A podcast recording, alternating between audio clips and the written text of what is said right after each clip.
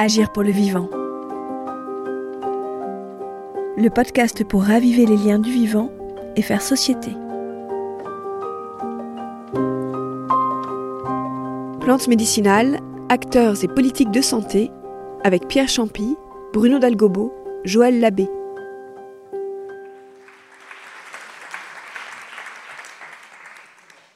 Il y a une question que j'ai envie qu'on aborde ensemble, parce que c'est souvent la question qui fait qu'aujourd'hui il y a un verrou qui empêche que les plantes aient vraiment la place qu'elles méritent dans notre société.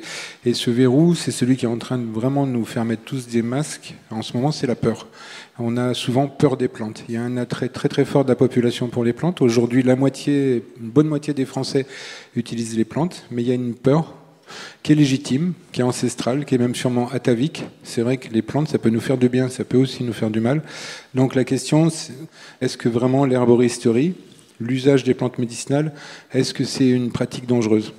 Alors vous allez voir que déjà, ce n'est pas une pratique, mais c'est plusieurs pratiques, parce qu'on peut les utiliser de différentes manières. Il y a une manière très basique qui est faite depuis les débuts de l'humanité, c'est l'automédication. C'est vrai que parfois on peut employer les plantes parce qu'on a un petit savoir qu'on a reçu, qu'on a appris. Alors aujourd'hui, c'est beaucoup avec Internet, avec les livres ou avec des stages. Autrefois, c'était beaucoup le, grand-père, la grand-mère euh, qui transmettait ça, mais il y a ce niveau-là, et il existe.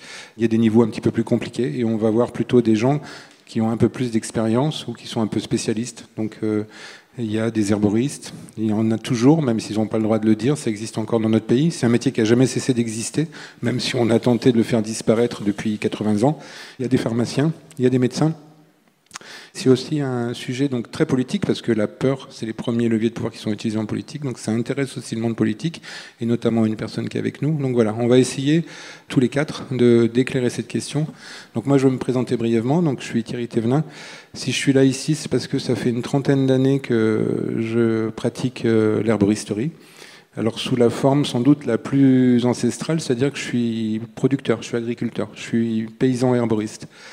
Donc il y a une partie de la production que je fais, c'est à partir de la plante dite sauvage, celle qu'on n'a pas choisi de faire pousser, qui pousse toute seule, mais bien souvent dans des espaces cultivés.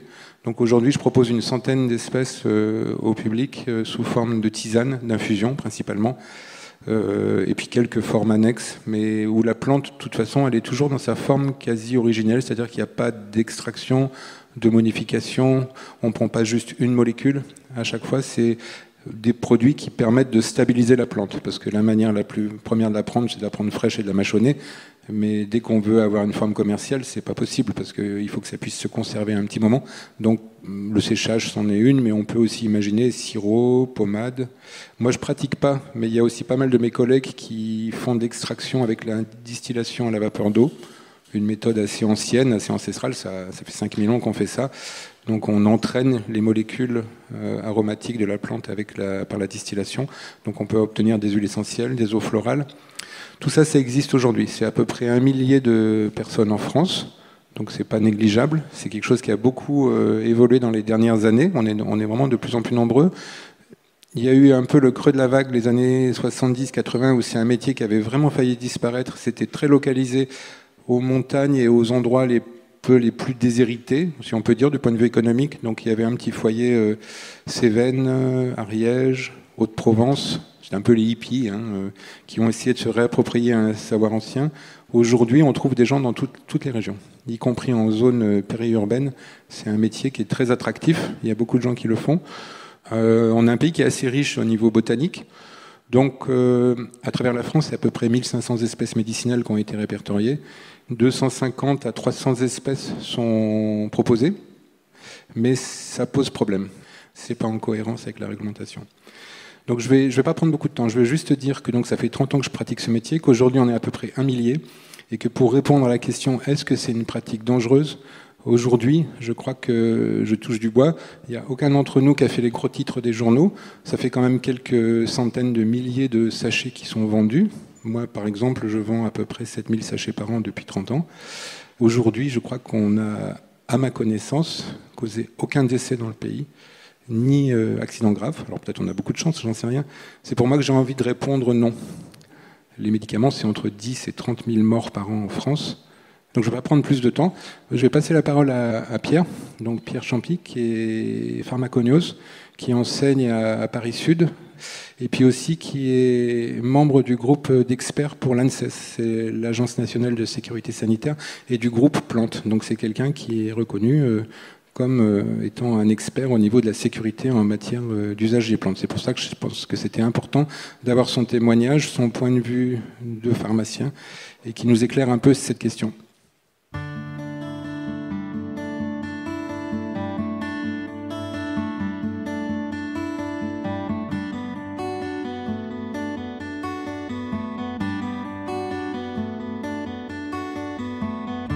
Donc la phytothérapie telle qu'elle est pratiquée actuellement en France et en Occident, elle est d'une tradition qui est une tradition extrêmement ancienne, hein, qui remonte aux origines de l'homme. On considère qu'il y a à peu près 30 000 espèces utilisées à des fins médicinales sur la planète, pour à peu près 490 000 plantes à fleurs. On a des connaissances scientifiques qui existent sur les plantes, leur composition, leur mode d'action, euh, éventuellement leur toxicité, leurs conditions d'emploi objectivées. Par le biais de la science, on manque malheureusement cruellement de données. La réglementation est extrêmement importante dans le conditionnement des usages qui vont être faits. On va avoir différents statuts de produits, je vais y revenir. Et donc on a des plantes dans notre tradition dont un certain nombre ont été écartées historiquement. C'est peut-être pour ça qu'on n'a pas tellement d'accidents avec la phyto aussi, c'est qu'on ne soigne plus avec la phytothérapie avec les plantes. Des pathologies lourdes, éventuellement on peut les accompagner. Et on a éliminé les plantes les plus pharmacologiquement actives parce que souvent elles étaient des causes d'accidents. Et puis on a actuellement beaucoup de plantes de tradition étrangère qui arrivent sur le marché européen et puis une, large évolution de la manière de préparer les plantes actuellement, et notamment avec l'avènement des compléments alimentaires et une certaine concurrence dans ce domaine. Alors une plante, pour être médicinale en France, de manière officielle, elle doit être enregistrée sur une liste de la pharmacopée. Euh, qui comporte deux parties, des plantes qui sont utilisées traditionnellement, euh, à peu près 400 plantes, et puis des plantes qu'on n'utilise plus, des plantes qui sont considérées comme ayant un usage traditionnel, mais un rapport bénéfice-risque défavorable. Donc c'est des plantes qui sont notoirement toxiques pour la majorité d'entre elles. Alors ces plantes qui sont définies comme médicinales, elles sont assimilées réglementairement à des médicaments, et elles sont au monopole pharmaceutique. Il n'y a que le pharmacien qui a le droit de les vendre.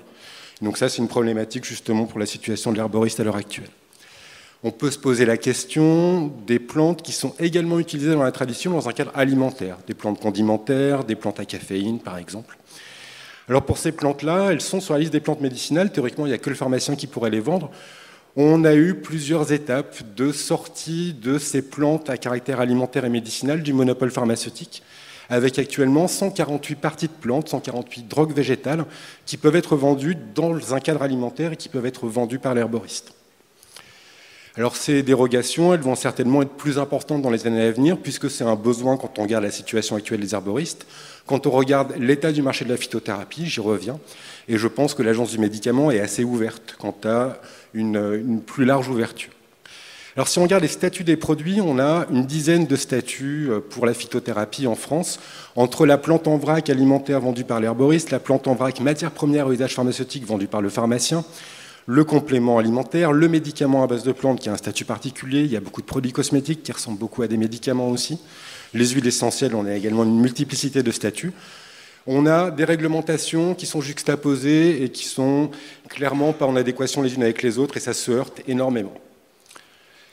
Donc le statut du produit qui va être vendu va conditionner les formes d'emploi, les voies d'administration, les dosages, la qualité intrinsèque des produits et également les revendications et les mises en garde qui peuvent figurer sur des produits, que ce soit un mélange pour tisane en sachet ou, euh, ou un complément alimentaire en gélule.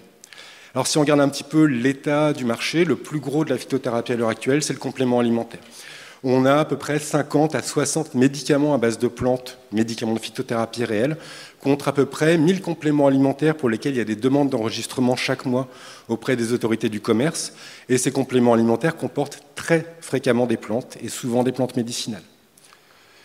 Alors ces compléments alimentaires, c'est des produits assez nouveaux hein, qui ont émergé au milieu des années 2000 avec une réglementation unifiée européenne et avec des revendications possibles en termes de santé qu'on appelle des allégations de santé c'est des sortes d'indications qui ne seraient pas thérapeutiques, qui ne s'adresseraient pas à un individu malade, mais à un individu sain. L'activité d'une plante dans un complément alimentaire est censée être physiologique et pas pharmacologique.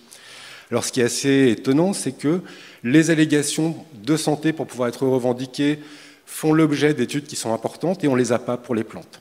Donc on a une tolérance de fait euh, en Europe où des allégations qui n'ont pas encore fait l'objet d'un avis officiel des autorités sanitaires peuvent être revendiquées. Et un des grands enjeux actuellement, c'est est-ce qu'on pourrait revendiquer officiellement l'usage séculaire, l'usage traditionnel? Est-ce qu'on pourrait l'afficher sur un complément alimentaire à partir du moment où il ne ressemblerait pas trop à une indication thérapeutique? En ce qui concerne les plantes elles-mêmes qui sont utilisées dans les compléments alimentaires, on a une liste positive en France et puis on a également des listes administratives d'enregistrement. Et il y a plus de 1000 plantes qui sont retrouvées dans les compléments alimentaires. Et parmi ces plantes, il y en a beaucoup qui sont médicinales et on a des très fréquents conflits avec le monopole pharmaceutique par le biais du libre-échange d'un complément alimentaire ou d'un aliment en Europe. Donc ça, ça pose également question parce que ce qui va être interdit à l'herboriste d'un côté, en termes de vente de plantes médicinales, c'est autorisé en supermarché ou en boutique bio à partir du moment où c'est enregistré comme un complément alimentaire. Alors ça pose la question du positionnement de l'herboriste et puis des risques potentiels de l'herboristerie et de la phytothérapie. L'herboriste actuellement, il se situe à l'interface entre la santé et le bien-être, et je pense que c'est à peu près ce qui est revendiqué par la, plupart des, herboristes. L'herboriste peut délivrer une plante ou un produit à base de plantes à partir du moment où ce n'est pas explicitement médicamenteux, mais il n'a pas le droit d'adjoindre un conseil d'ordre thérapeutique ou une indication thérapeutique, et très souvent, il y a l'instabilité juridique, parce qu'il y a vente d'une plante qui est médicinale officiellement, et du coup, c'est l'exercice illégal de la pharmacie, encore plus si elle est transformée. Et puis, s'il y a un conseil, de type thérapeutique, ça peut être assimilé à un exercice illégal de la médecine.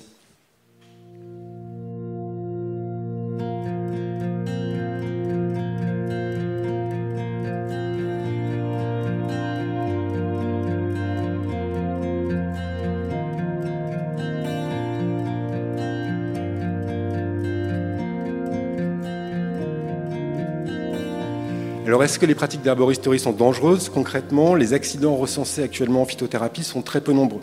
On a également des manques en ce qui concerne les vigilances, notamment parce que les vigilances sont multiples. On a en gros une vigilance par statut de produit. En tout cas, ce qui est clair, c'est qu'en termes de sécurité constatée chez les usagers, il y a également des besoins d'évaluation. Donc on sait que les chiffres ne sont pas alarmants, mais les chiffres sont finalement pas très bien connus. Alors parmi les problèmes éventuels de sécurité, ça peut être des problèmes liés à la qualité. Ici, je vous cite un exemple qui est un peu grossier avec des racines de guimauve récoltées à l'état sauvage, vendues en herboristerie aux Pays-Bas et qui, euh, contenaient des quantités importantes de racines de belladone, qui est une plante euh, extrêmement toxique. Alors ce type d'accident est évidemment pas fréquent. Là, il y a des gens qui s'étaient retrouvés à l'hôpital, qui ont été sauvés parce qu'on a des bons systèmes d'urgence euh, en Europe mais euh, la qualité des plantes qui circulent dans les produits de santé à base de plantes peut être très largement défaillante. Un autre problème, c'est le conseil non adapté ou l'automédication. Le plus gros des accidents qu'on voit, c'est du mésusage. Prise de produits multiples, prise sur des très longues périodes, prise chez des personnes pour lesquelles il y a un risque intrinsèque lié à leur état de santé initial. Alors j'avais fait faire un travail à une étudiante de pharmacie il y a quelques années qui était un peu à charge. Elle a fait le tour de 50 boutiques bio à Paris en disant ma grand-mère a l'hypertension artérielle, elle est assez âgée, elle veut des plantes pour se soigner. Et dans 70% des cas, on lui donne un produit sans poser de questions. Et le produit qui est donné, dans 80% des cas, pose un problème d'interaction médicamenteuse avec des médicaments qu'on trouve usuellement sur des ordonnances de personnes âgées. Et donc ça pose forcément la problématique de la formation. Donc on est à l'interface entre un savoir traditionnel, mais quand même avec des évolutions qui sont très nettes pour les pratiques, des pratiques de phytothérapie qui sont essentiellement du conseil de non-professionnels de santé ou de l'automédication, avec des risques d'interaction médicamenteuse, des risques pour des populations particulières, l'enfant, la femme enceinte, la femme allaitante, l'insuffisant rénal, etc. Des données disponibles en termes scientifiques, mais qui sont très largement insuffisantes et qui amènent à des levées de boucliers de la part du corps médical pour euh, bah, minimiser ces emplois de plantes alors qu'il n'y a pas forcément lieu d'interdire les choses. Et puis des gros problèmes en termes d'information du consommateur, que ce soit par le biais de l'étiquetage des produits, notamment des compléments alimentaires, très peu de mise en garde, ou éventuellement du discours qui va être euh, prodigué par des non-professionnels de santé qui font de la vente de produits à base de plantes. Ce qui amène à la question de la formation de l'herboriste. Les formations en phytothérapie, c'est essentiellement des formations qui sont destinées à des professionnels de santé déjà en exercice. Il n'y a pas de diplôme d'herboristerie reconnu à l'heure actuelle en France, mais on a des diplômes reconnus dans d'autres pays européens. Il existe des écoles privées d'herboristerie qui sont, euh, pour certaines, euh, très grosses, reconnues, euh, qui sont regroupées en associations. Et puis on a des initiatives pour former des professionnels ou des non-professionnels de santé. Alors une unité de formation pour des paysans herboristes qui veulent faire de la vente directe, pour avoir une vente qui soit sécurisée et qui soit adaptée aux demandes des clients de manière à éventuellement les renvoyer vers un médecin. Et puis la mise en place d'une licence professionnelle de conseiller spécialisé en herboristerie qui va ouvrir en septembre, euh, organisée par les, facultés de pharmacie parisiennes.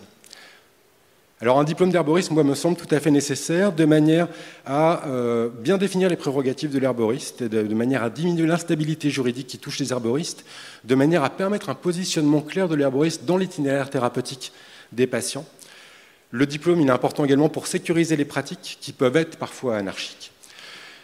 Il faut absolument également que l'arboriste soit en interface avec les professionnels de santé, avec le parcours de soins, avec les systèmes de vigilance, mais on va dire que ce cheval de bataille du développement d'un diplôme d'herboriste reconnu et rationnel ne peut pas aller sans d'autres euh, bah, combats, à savoir une amélioration de la recherche fondamentale sur les plantes médicinales et notamment celle de la tradition européenne, une formation minimale des médecins qui n'ont euh, rien du tout, qui l'auraient dit, sur les plantes médicinales, qui savent juste que le millepertuis pose des problèmes d'interaction médicamenteuse et qui du coup sont très fermés ou vont éventuellement pas aller repérer des problèmes.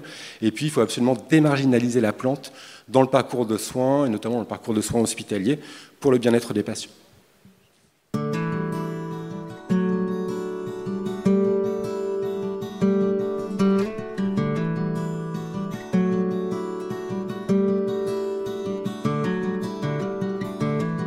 On va continuer avec Bruno. Donc là, c'est plutôt le point de vue du médecin. Donc voilà, Bruno, c'est quelqu'un qui pratique la médecine et notamment et beaucoup avec les plantes depuis un grand nombre d'années. Donc il est vice-président de la Société française de phytothérapie et d'aromathérapie. Et donc euh, ben, on va voir comment ça se passe quand on utilise les plantes quand on est médecin dans une pratique d'un médecin généraliste. Est-ce que toi, tu es responsable de beaucoup de catastrophes? Enfin voilà. Donc la question de la dangerosité, la question du risque se pose aussi bien pour l'herboriste que pour le médecin phytothérapeute. Et euh, plutôt que de vous répondre brutalement, euh, oui, il y a dans certaines circonstances des risques à utiliser les plantes, euh, non, il n'y en a pas du tout, j'ai envie de vous raconter une petite histoire qui résume sur trois générations l'évolution des risques. Donc je vais commencer par vous raconter l'histoire de Rose. Rose, c'est la grand-mère de Capucine. Elle vit en Creuse, pas loin de Mérinchal. Et elle, a l'habitude de se traiter par les plantes, Rose. Donc elle a dans son jardin un certain nombre de plantes médicinales qu'elle connaît, puisqu'elle a un savoir traditionnel. Sa grand-mère, sa mère lui avait parlé des plantes. Et puis elle entretient cette capacité à s'autogérer euh, pour les petits bobos du quotidien, où elle va cueillir dans son jardin quelques plantes, un peu de camomille, un peu de plantain, elle n'a pas besoin du médecin, elle a besoin de personne. Et puis de temps en temps, quand euh, le symptôme se fait un peu plus sévère, à ce moment-là, elle va voir l'herboriste du coin. Euh, c'est Madame Lafleur. Madame Lafleur, elle a eu un, enseignement euh, qui permet de connaître la plante dans ce que la, la plante est, c'est-à-dire l'endroit où elle pousse. Elle sait pertinemment si la plante est toxique ou pas. Elle sait aussi les dangers d'aller ramasser des plantes n'importe où, n'importe comment. Et c'est une connaissance qui est une connaissance de terrain. Et c'est ce que recherche Rose, puisqu'elle connaît Madame Lafleur depuis toujours.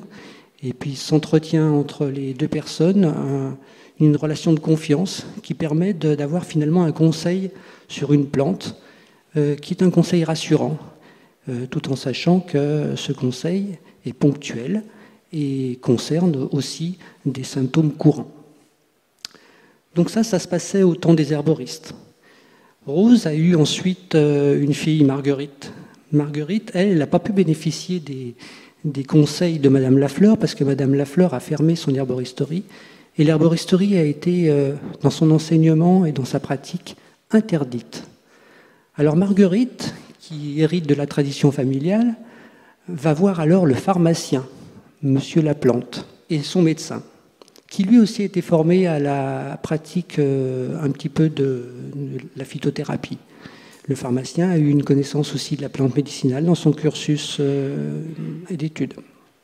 Alors, bon, c'est moins pratique que l'herboriste, mais euh, l'herboriste arrive à, à, résoudre 80% des problèmes. Le médecin, lui, se trouve confronté à, devoir faire face à, l'absence de ce conseil. Donc il va, essayer de faire un traitement. Et parfois, il, il utilise, devant des cas plus particuliers, une technique proche de la phytothérapie qui engage un peu plus sa responsabilité en faisant des préparations magistrales, en faisant des traitements de fond, parce qu'il est persuadé que la plante médicinale peut rendre service à une grande partie de la population.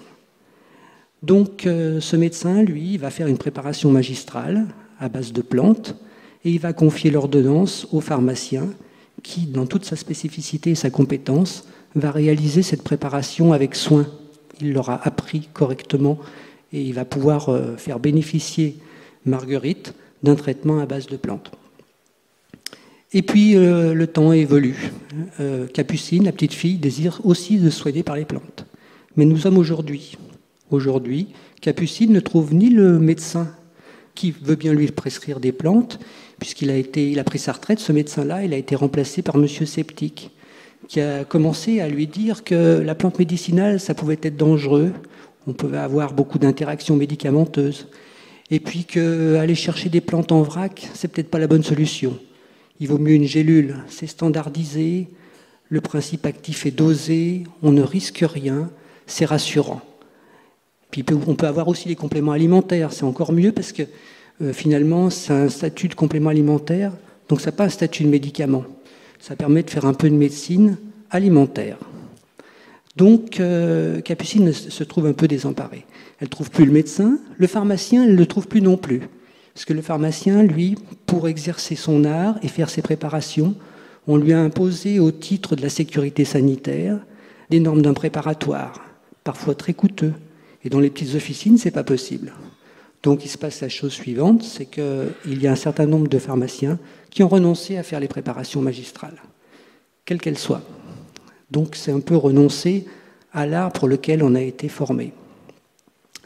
Quelque part aussi, on ne trouve plus les souches, les plantes médicinales nécessaires aux préparations, soit pour des problèmes de toxicité euh, liés à une culture intensive parfois ou des pesticides, soit parce que la, plante est décrétée dangereuse à cause des constituants qui la composent, soit parce qu'elle a été euh, inusitée depuis un certain temps et donc ni cueillie, ni ramassée, ni produite. Donc on se trouve dans l'obligation, si on désire vraiment de se traiter par les plantes, soit d'avoir le recours à un complément alimentaire industrialisé, soit à se débrouiller tout seul. Et c'est ce que Capucine va faire. Capucine va avoir recours au conseil. Le conseil de Madame Ragot, la copine de la copine qui lui a dit que telle plante était bonne pour la santé.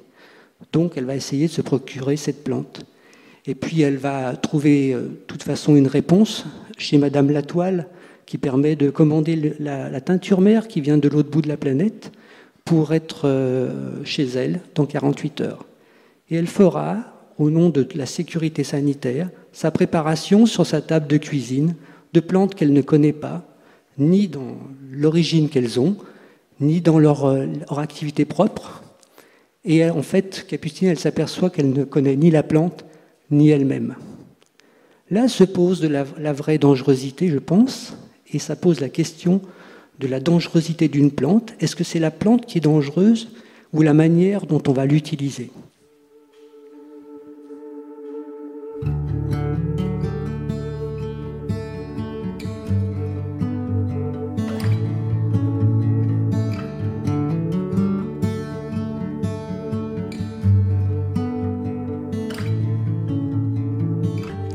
Je pense que moi, la plante n'est pas dangereuse en elle-même, sauf si, bien sûr, c'est la ciguë. Euh, à côté de ça, la dangerosité, c'est le fait de contourner les savoirs et de contourner les formations. Chaque corporatisme s'est incrusté dans son autogestion au profit d'une sécurité au sein de chaque système. Les médecins se sont autoprotégés. On a interdit l'herboristerie, soi-disant, parce qu'elle était dangereuse, ou pour d'autres raisons peut-être. Mais en tout cas, chaque segment de l'usage de la plante médicinale au cours du temps a fait qu'on s'est isolé. On a isolé les pharmaciens, des médecins et des herboristes. On a isolé les herboristes du paysan qui produisent les plantes. Et du coup, chaque savoir s'est peut-être renforcé dans chaque domaine, mais il n'y a aucun partage de ce savoir. Et donc, du coup, lorsqu'il n'y a aucun partage du savoir, il y a méfiance. Et lorsqu'il y a méfiance, il y a impossibilité de communiquer et impossibilité de transmettre des informations essentielles qui permettent à chacun de prendre sa place. Voilà, je pense que la réponse, elle est là. Elle n'est pas dans le caractère dangereux d'une substance.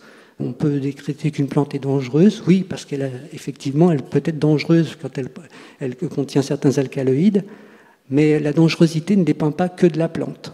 Elle dépend aussi du terrain du patient, de la façon dont il digère cette plante.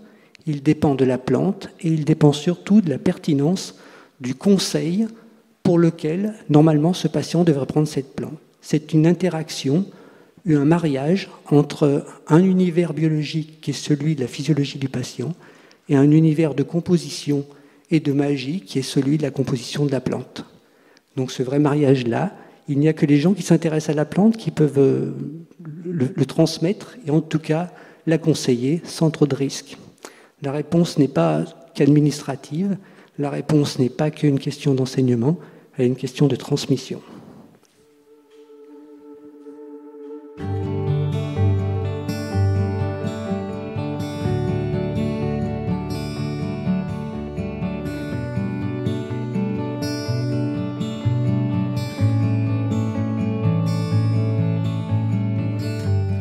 Je vais passer la parole à Joël Labbé. Euh, je suis allé le chercher sur, sur cette question-là parce que je trouve qu'il nous a délivré, euh, au moins pour les espaces publics, euh, des pesticides grâce à loi Labbé. On peut se promener sans respirer du Roundup au cœur des villes. Et je crois que s'il est capable de faire ça, je vais aller le voir, ce monsieur, et je vais lui demander s'il ne peut pas faire la même chose pour les plantes médicinales. Merci. Euh, je commencerai par une citation et je terminerai par une citation. J'aime bien les mots, j'aime bien les idées qui sont portées derrière, j'aime bien les idéaux et Dieu sait si on en a besoin. Euh, la première citation est la définition de la politique par euh, l'abbé Pierre. la politique, c'est l'art de rendre possible ce qui est nécessaire. Sur le sujet qui nous intéresse aujourd'hui, qu'est-ce qui est nécessaire? Est-ce qu'on peut continuer comme ça? Les gens demandent toujours, mais ils font quoi les politiques? Eh bien, jusque-là, les politiques, dans ce domaine, comme dans le domaine de l'agriculture et de l'alimentation, le politique a joué un rôle, à savoir de tout verrouiller euh, sous la pression des différents lobbies, que ce soit dans le domaine du médicament euh, ou bien dans les traitements euh, phytosanitaires sur les champs et en agriculture. Alors que les alternatives existent aussi, et on le sent bien, il y a une demande forte pour qu'on avance vers ces alternatives et il y a lieu là de mobiliser. Euh, donc dans mon histoire, j'ai été élu en 2011. Euh, j'ai travaillé sur les pesticides après une mission d'information sur les pesticides et leur impact sur la santé et sur l'environnement. Euh, je découvrais ce qu'était le Sénat, je découvrais ce que c'était l'émission. Ce sont des, des, outils extraordinaires. Et suite à cette mission, alors les missions sont pluripolitiques, et en politique, démocratique, euh, eh bien, si on veut obtenir quelque chose, il faut trouver une majorité. Alors on était 10 écolos, euh, et suite à cette mission où on a appris des choses édifiantes pendant six mois de travail, j'ai choisi le segment non agricole. On me dit ce ne sera pas possible, tu ne sais pas comment ça marche. Et en travaillant d'arrache-pied et en travaillant humainement aussi avec les collègues de tous bords politiques, on a fini par trouver une, majorité. Euh, et la loi, qui est devenue la loi Labbé, est appliquée depuis 2018 sur les communes et 2019 euh, dans les jardins domestiques. Et euh, non seulement il n'y a personne de sinistré, mais bien au contraire, la, la biodiversité végétale et de ce fait insectes également est en train de se réhabiliter dans la ville et la végétalisation de la ville euh, est en chemin. Euh, cette loi, c'est une toute petite loi, tant il y a de chemin à faire, mais c'est un petit exemple de ce qu'il est possible de faire. Quand Thierry m'interpelle, et quand il interpelle, c'est pas à moitié, donc il m'explique depuis 41 euh, toutes les tentatives de faire passer une proposition de loi ont avorté. tous les ministres de la santé, qu'ils aient été de gauche ou de droite, ont toujours été opposés à toute forme d'évolution. Euh, donc je dis à Thierry, là on a, un sujet euh, qui va être compliqué. Et je lui propose la même stratégie que pour les pesticides, une mission d'information. Alors si on la demande, avec mon groupe RDSE, je l'ai obtenu, j'en suis devenu le, rapporteur. Et donc pendant six mois, on a auditionné tous les acteurs de ce domaine. Une mission est sanctionnée par un rapport et un rapport avec des recommandations. Des recommandations, il y en a eu 39 et qui ont toutes été votées à l'unanimité sauf une. Pendant le, travail des auditions sur le rapport, on apprend que 80% des plantes médicinales utilisées en France sont des plantes d'importation. Et là, tous les collègues, qui qu'ils soient, disent mais ça, c'est quand même pas normal. On est, un pays où il y a une tradition de plantes médicinales, on a des terroirs, on a une reconnaissance. Euh, et donc là, si on ne parle que strictement économie, euh, eh bien, ça vaut le coup pour le développement local, pour l'aménagement du territoire, pour la création d'emplois. Euh, ça vaut le coup de développer cet aspect-là.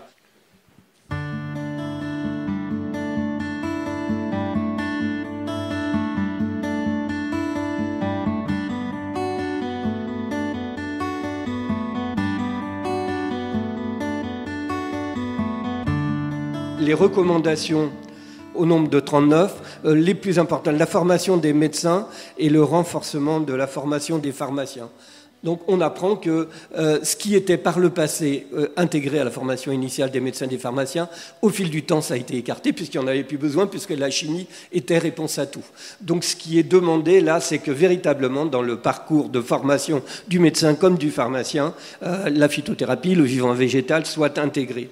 Le développement de la recherche a été dit également. On s'est rendu compte qu'il y a très peu de recherche et très peu de recherche publique financée par l'argent public. La question du, du développement des filières qu'elles soient longues ou courtes. On s'est rendu compte que les, pesticides étaient aussi utilisés beaucoup moins qu'en production conventionnelle, mais étaient utilisés.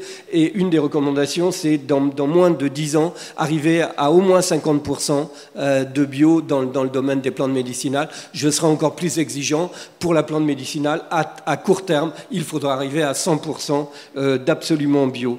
On a aussi fait le constat que 80% euh, de notre biodiversité se retrouve dans les Outre-mer.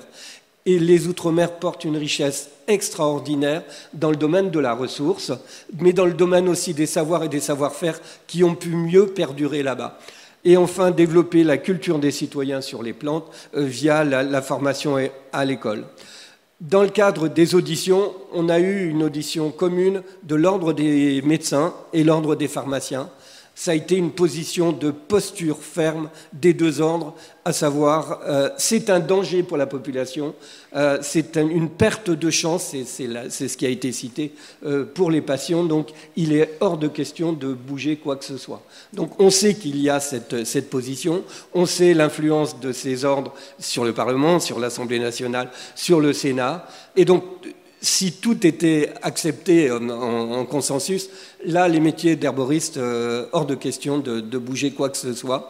Euh, pour que le rapport soit voté à l'unanimité, j'ai proposé d'écrire que ce sujet ne fait pas consensus, mais que le statu quo n'est pas acceptable, qu'il y a lieu de continuer à travailler. Donc j'ai mis en place un groupe de travail informel pluripolitique encore. C'était un peu compliqué, mais on a réussi dans tous les groupes politiques euh, à avoir des personnes intéressées. Et là, on s'est rendu compte que les choses évoluent. De tous bords, il y a des gens qui s'y intéressent. Alors maintenant, euh, on va travailler sur une proposition de loi euh, qui sera soumise au vote avant de passer au vote, on va la co-construire. Alors, euh, si je suis là, c'est aussi parce qu'on travaille en relation avec les professionnels de terrain, qui soient sur le terrain de la production et de la vente en local, mais aussi les scientifiques, les experts, les médecins, absolument tout le monde, comment on peut co-construire un texte qui sera acceptable ben, juridiquement d'une part, mais aussi qu'il y ait de l'encadrement.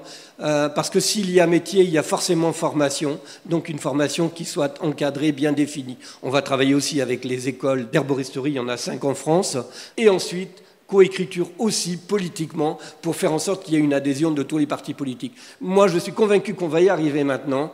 On va faire en sorte qu'il y ait un véritable débat national en utilisant le rôle de la presse bien avant le vote à la population de telle sorte que nos concitoyennes, nos concitoyens soient à même d'aller interpeller leurs parlementaires et lui dire mais euh, vous, vous êtes là pour nous représenter, quelle va être votre position là-dessus? Sur la question de la transition politique, moi je suis maintenant certain que si nos collègues euh, sont à même de voter en leur âme et conscience sur un texte, eh bien ça va changer la face du monde et on trouvera forcément de nouvelles majorités. Alors, agir pour le vivant, euh, on est là pour ça. Donc cette loi future sera une loi en faveur du vivant, de la réhabilitation du vivant, de la réconciliation de l'humain avec le vivant. Et je vous avais promis une citation, c'est la citation de Pierre Liotagui qui illustre le rapport que l'on a choisi, qu'il va bien pour cela. Utiliser les plantes à bon escient, c'est aussi les connaître mieux et apprendre à les respecter. Nous avons besoin de la liberté du monde vivant, il a besoin de notre respect. Je vous remercie.